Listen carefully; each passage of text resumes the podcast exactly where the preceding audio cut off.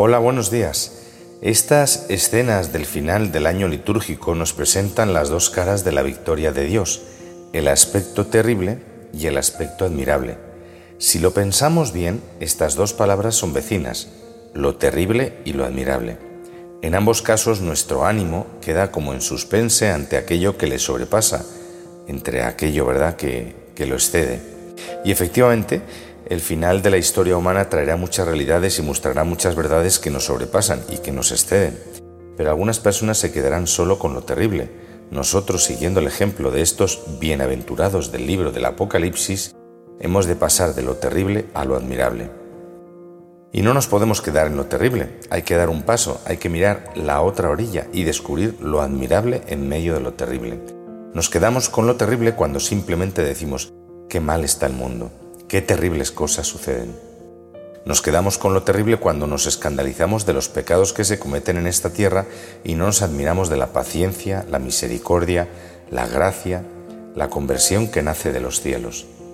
Cuando crucen por nuestra mente, cuando lleguen a nuestras conversaciones, cuando lleguen a, a nosotros conversaciones que hablan sobre lo terrible, nosotros como discípulos del Cordero degollado debemos saber conducir la conversación hacia lo admirable.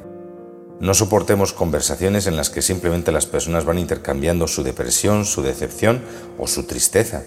Ese ejercicio de depresión conjunta, ese ejercicio de decepcionarnos los unos a los otros, o ese ejercicio de andar quitando y negando las fuerzas, ese ejercicio de entristecernos juntos o de embriagarnos juntos en la depresión, ese es un ejercicio de demonios, así como lo lees.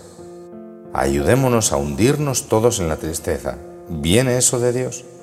¿Viene eso del Evangelio? ¿Viene eso de Cristo? Hay que atravesar el mar de fuego, hay que mirar que por encima de la persecución hay que saber levantar la cabeza como nos dice Jesucristo en el Evangelio de San Lucas. Hay que saber atravesar ese tiempo en que tendremos que comparecer ante reyes y príncipes y gobernadores. Hay que estar por encima de la persecución, vivir desde la victoria de Cristo y mirar después de ese mar de fuego y cantar con los bienaventurados, grandes y admirables son tus obras, Señor Dios omnipotente. Si se oye un comentario y hay una persona que solo sabe hablar de lo malo y de lo problemático y de lo negativo y de lo tenebroso, a esa persona habrá que acercarla al Evangelio, pero no permitir que ella se convierta en evangelizadora de lo negativo, de lo tenebroso. Tenemos que librar la lucha por la alegría, tenemos que evangelizar con alegría.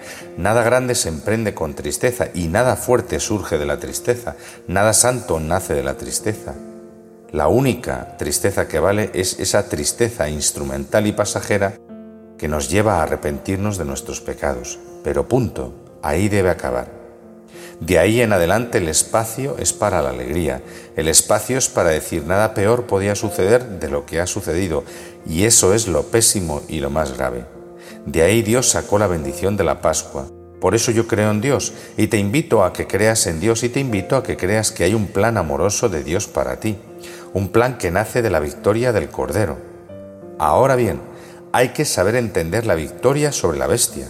La bestia pierde incluso cuando pretende estar ganando terreno. Es la ley que vemos inscrita en la cruz del Señor. Allí donde el demonio pretendía estar venciendo, estaba siendo vencido. La angustia ante la oposición del mundo es lo que da la victoria al enemigo. Lo inteligente, con la inteligencia de Dios, es aprovechar cada herida como anuncio y cada persecución como camino que conduce a nuevos modos y lugares de evangelización. Y esto lo encontramos ya en los hechos de los apóstoles, como en aquel lugar, si os acordáis, donde se lee, los que habían sido esparcidos a causa de la persecución que sobrevino cuando la muerte de Esteban, llegaron hasta Fenicia, Chipre y Antioquía, no hablando la palabra a nadie, sino solo a los judíos. Pero había algunos de ellos, hombres de Chipre y de Cirene, los cuales al llegar a Antioquía hablaban también a los griegos, predicando al Señor Jesús. El cristiano no se distingue porque todas las cosas le salen bien, sino porque sabe aprovechar los momentos malos. Es lo que nos presenta Jesús en el Evangelio de hoy. Os harán comparecer ante reyes y gobernantes por causa mía, así tendréis ocasión de dar testimonio. Como nacidos de la cruz no podemos esperar sino persecución, pero como nacidos de la Pascua no podemos esperar sino nuevas victorias.